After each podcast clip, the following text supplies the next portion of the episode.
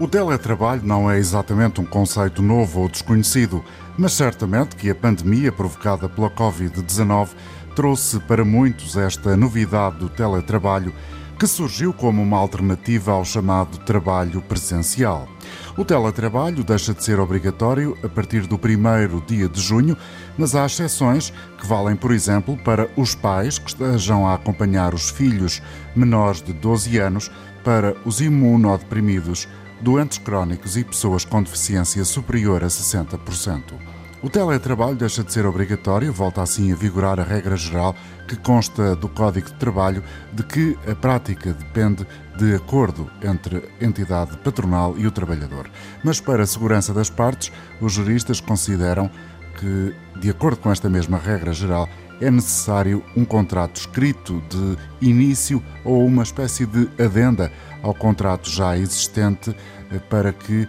seja certificada esta mudança na modalidade da prestação do trabalho. Importante é também o facto de o empregador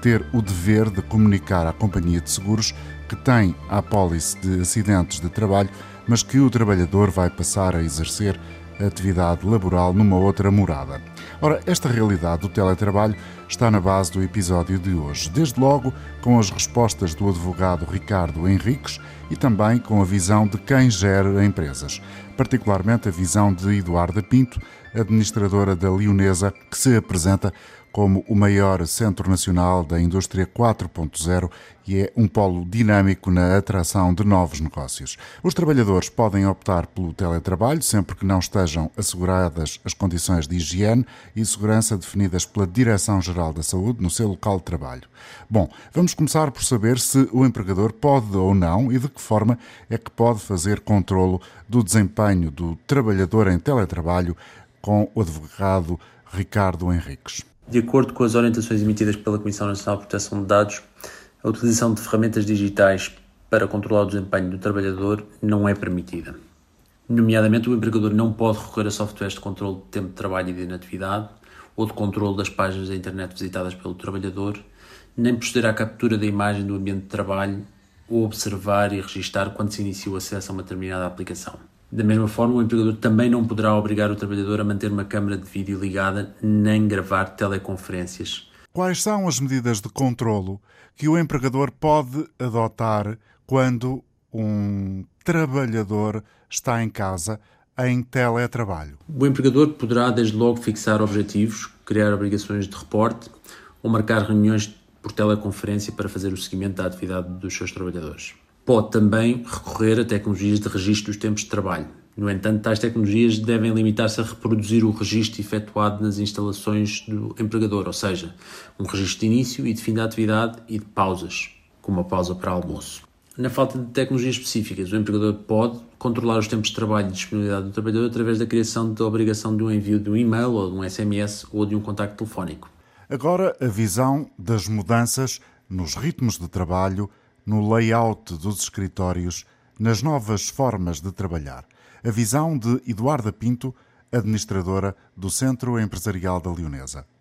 É gestora de empresas e gostava de saber se, do seu ponto de vista, o teletrabalho veio para ficar. Eu penso que o teletrabalho é uma realidade já conhecida por grande parte das empresas, nomeadamente as multinacionais. Com certeza que a pandemia veio, veio pelo menos uh, acelerar o, o, o teletrabalho em, na realidade e no enquadramento das empresas portuguesas. Uh, seguramente hoje uh, uma, a maior parte das empresas foram, portuguesas foram obrigadas a utilizar o teletrabalho como um mecanismo de, para continuarem a trabalhar, tendo, tendo em consideração a obrigatoriedade do confinamento das pessoas. E, e, portanto, eu diria que é uma novidade para uma grande parte das empresas portuguesas, que acelerou, de facto este processo, mas também está longe de ser eh, a forma típica de trabalhar. Mas acha que vai aumentar eh, exponencialmente esta forma de trabalho? Eu julgo que sim.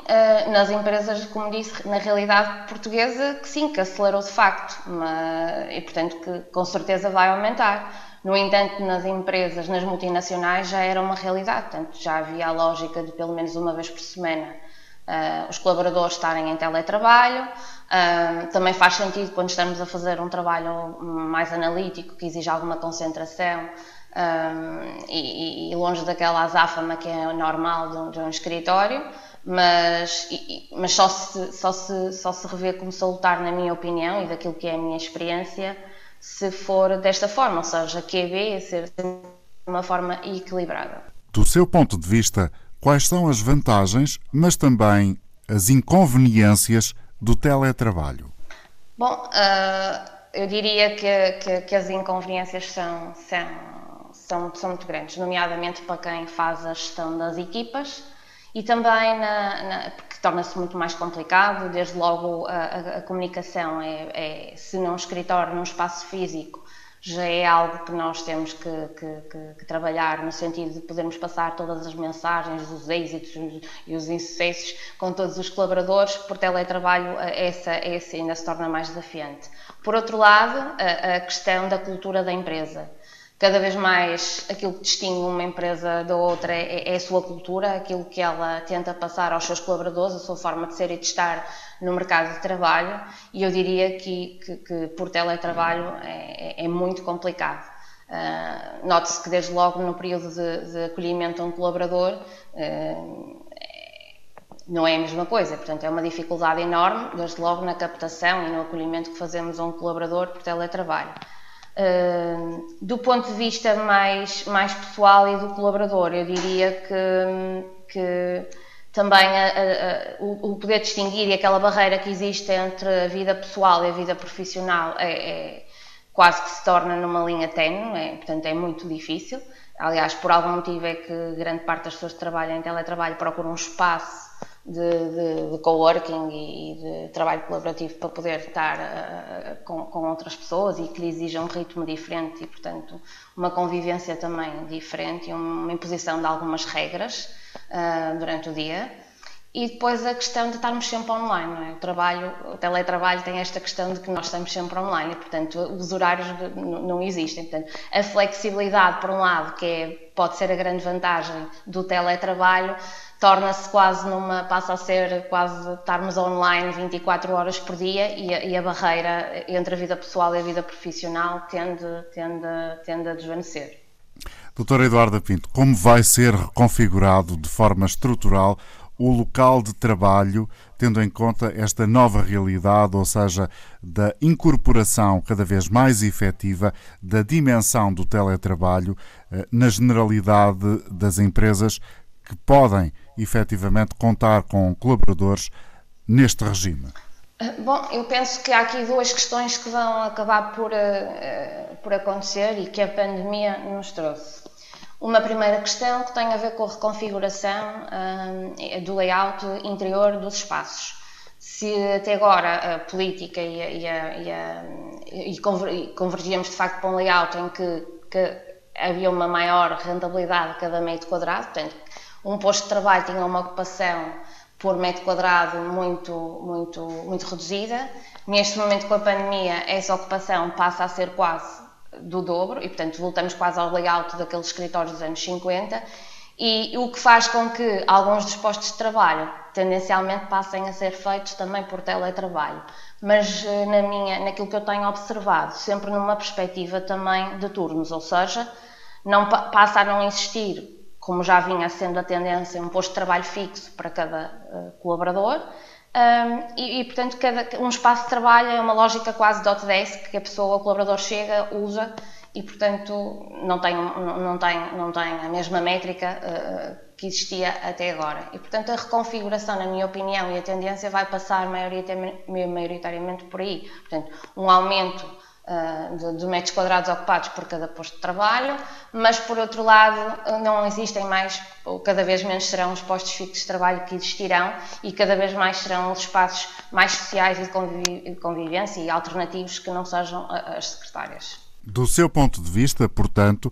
ao contrário do que poderia uh, ser expectável, os escritórios não vão encolher em termos de metros quadrados, pelo contrário, terão de ganhar espaço. Isto tendo em conta a realidade do teletrabalho. Sim, tendo em conta a realidade do teletrabalho, mas também tendo em conta aquilo que a pandemia nos trouxe, né? que nos traz uma obrigatoriedade, um distanciamento entre colaboradores maior E, portanto, eu não sei até que ponto, aliás, isto, acho que neste momento todos vivemos aqui numa grande incógnita, não, é? não sabemos muito bem o que é que o futuro nos reserva, mas eu diria que o facto de existir o teletrabalho pode encolher por um lado, porque não existe um posto de trabalho fixo para cada colaborador, portanto, há uma série de trabalhadores que podem, têm funções que lhes permitam estar em teletrabalho, mas por outro lado também terei que ter um distanciamento e uma ocupação por metro quadrado muito superior de cada posto de trabalho. Portanto, eu diria que, por muito provavelmente, e, e pelo aquilo que temos observado, é que a redução eh, será muito, muito, muito, muito, muito baixa, portanto, quase que uma, uma, uma, uma situação equilibra a outra. A doutora Eduarda Pinto tem muita uh, experiência no recrutamento de talentos, uh, na angariação, entre aspas, de investidores uh, para espaços da, do imobiliário português. Com esta pandemia e com estas alterações que se estão a introduzir na forma de trabalhar, acha que vai ser mais difícil reconhecer o talento individual de cada trabalhador? Eh, perante este novo contexto ou, pelo contrário, uh, esbatem-se algumas barreiras que existiam até aqui? Por um lado, uh, eu penso que, que, vai ser, que vai ser, que é mais difícil porque um, o facto de estarmos distantes das pessoas e não podemos conviver e passar esta cultura que eu falava da empresa, que muitas vezes é o que faz um colaborador, ou, portanto, este talento que estamos a recrutar, decidir entre uma empresa ou outra, é, é, mais difícil de ser reconhecido por parte do colaborador. Por outro, é evidente que conseguimos chegar a outros mercados que, que até então e que sem o teletrabalho não conseguiríamos com a facilidade que, com que conseguimos. Numa lógica de retenção, na minha opinião, vai ser bastante pior. Porquê? Aquilo que eu percebo, aquilo que eu tenho vindo a observar é que as pessoas, eh, esta cultura, tudo que a dinâmica que se vive numa empresa, a relação, o facto de eu poder conviver com alguns colegas, trocar experiências, de evoluir, portanto, quer dizer, isto já, já vem da gênese do, do homem, é? a evolução do homem tem, tem a ver com a socialização, portanto, com aquilo que nós vamos aprendendo uns com os outros e a partilha das experiências e o desenvolvimento daquilo que são as nossas soft skills e que cada vez mais hoje em dia uh, tanto são, são, são fatores distintivos na, na, na contratação. E, portanto, se, se, por um lado é mais fácil eu chegar a determinados mercados e, e para, para, recrutar esses colaboradores de, de, desses países, por outro lado, reter, passar aquilo que é cultura. Eu ainda no outro dia falava com uma pessoa que tinha vindo de Londres, veio para uma empresa que está aqui em Portugal, portanto, uma multinacional, mas que está em Portugal, que dizia é, é, muito, é tudo muito bonito, mas eu nem sei, nem me fizeram o acolhimento, não foi da melhor forma, porque estão quase sempre em, em, em, em, tele, teleconferências ou em reuniões e está a ser muito difícil. E eu estou a tentar desenvolver algum trabalho, mas tenho algumas incertezas se vai ao encontro daquilo que é a cultura da empresa, aquilo que eles estão, a, estão à espera de mim. E portanto, eu diria que o feedback que vai sendo passado ao colaborador e esta partilha de, também da cultura da empresa se torna muito mais desafiante e muito mais difícil. E, portanto, eu acho que a médio e longo prazo uh, vai ser ainda mais desafiante. Portanto, se o teletrabalho começar a ser uma, uma, uma prática comum, uh, muito provavelmente o desafio de reter pessoas e de passar aquilo que é a cultura e, por outro lado, o colaborador conseguir entender se aquilo está se o trabalho que está a desenvolver vai ao encontro daquilo que são as expectativas, na minha opinião, será muito mais complexo. Um dos efeitos eh, claros que esta pandemia trouxe do ponto de vista do trabalho e até, sobretudo, do ponto de vista do ensino, é uma eh, eh convivência cada vez mais diária, até diria exaustiva, com as novas eh, formas de comunicação, nomeadamente as telechamadas, as videoconferências, essa realidade eh, aumentou muito e, sobretudo, passou a fazer parte eh, do dia a dia de pessoas que até agora não tinham por hábito este tipo de convívio, de contacto. Esta situação prejudica, por exemplo, uma entrevista de emprego, ou seja, as pessoas agora eventualmente podem passar a fazer entrevistas de emprego mais neste tipo de comunicação. Esta, esta realidade traz vantagens ou desvantagens para quem está a contratar? Bom, já se faziam entrevistas por, por, por videoconferência, já era, pelo menos em determinada fase de, no processo de recrutamento, já era uma realidade que se vinha a assistir. E, e, e, muitas vezes acaba por ser mais simples, porque com maior rapidez conseguimos uh, rapidamente estar a entrevistar uma pessoa que está nos Estados Unidos ou no Brasil ou em qualquer outra parte do mundo, e portanto acaba por ser bastante mais, mais simples. Uh, acredito que sim, que veio facilitar esse processo de recrutamento. No entanto, tenho sérias dúvidas. Uh, quanto, quanto ao, ao, ao, conhecimento e àquilo que nós também conseguimos percepcionar do, daquilo que é o colaborador, ou seja, quais são as características do colaborador, uh, torna-se bastante mais uh, torna-se bastante mais desafiante perceber aquilo que, é, que são as que são as, as, skills daquele colaborador que está do outro lado uhum. e que nós muitas vezes temos uma percepção completamente diferente. Portanto, eu diria que uma determinada fase pode fazer sentido, numa fase ainda muito muito muito prévia de, de, de recrutamento, mas que e, que e, que, muito provavelmente para determinadas funções até pode ser, ser o suficiente, mas para uma grande parte de outras funções de outra, de outra de outro nível já serão bastante já será bastante mais complexo podermos fazer uma análise daquilo que de facto são uh, as características de determinada pessoa. Parece-me que, que é mais, bastante mais difícil. A senhora dirige um espaço uh, que é a Leonesa no uh, norte do país em Matosinhos eh, que, eh, no fundo, é uma espécie de espaço de, de, de, convívio, de cruzamento de várias empresas com diversíssimas finalidades empresariais. Como é que este tipo de espaços vão ressentir-se, adaptar-se a esta nova dimensão que uma pandemia como a que provoca a Covid-19 veio trazer e que muito provavelmente vai fazer com que uh, muita coisa mude também neste tipo de, de concentração de valor, uh, como é o caso concreto da Leonesa. 70% das empresas que estão, mais de 60% das empresas que estão na Leonesa são nas áreas da tecnologia, portanto, em que o, o, o, trabalho, o teletrabalho já era uma realidade uhum. há muito tempo e, e, depois temos algumas shared services, etc., que, que implica e de customer service, em que foi bastante mais difícil se adaptarem a esta realidade, porque tem uma exigência ao nível da tecnologia muito grande. Um, e portanto, aquilo que aconteceu foi que numa fase bastante logo inicial, uh, quase todos foram para teletrabalho e começam agora, irão agora regressar a partir do dia 1 de junho e, e exatamente nesta configuração, ou seja,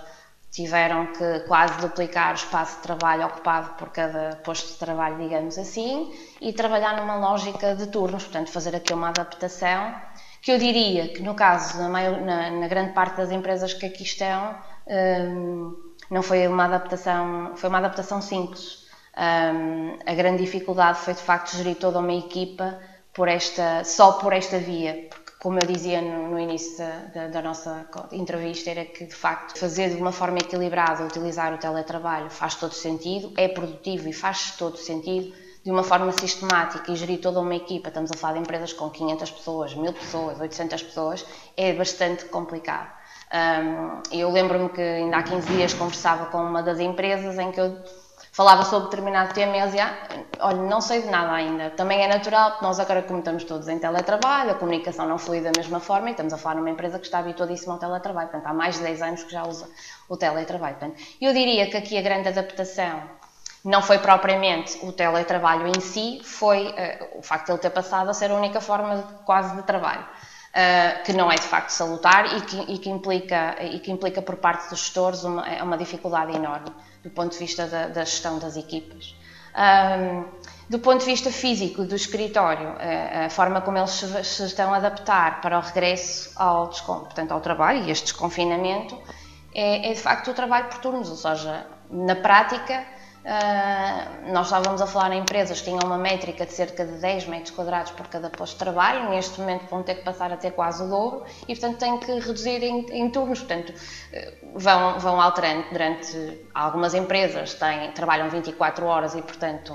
metade dos turnos de cada turno, digamos assim, fica em teletrabalho, depois, depois vêm para o escritório, portanto vão-se revezando. Outras, numa lógica de 15 dias, é a mesma equipa que está no escritório, depois nos, nos próximos 15 dias vem a outra equipa. É, e, portanto, é uma adaptação, eh,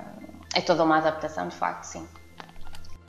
Mudanças, teletrabalho, a reorganização do trabalho, os caminhos de reconfiguração dos espaços que a pandemia impõe. 1 de junho de 2020, data em que Portugal passa à terceira fase do desconfinamento.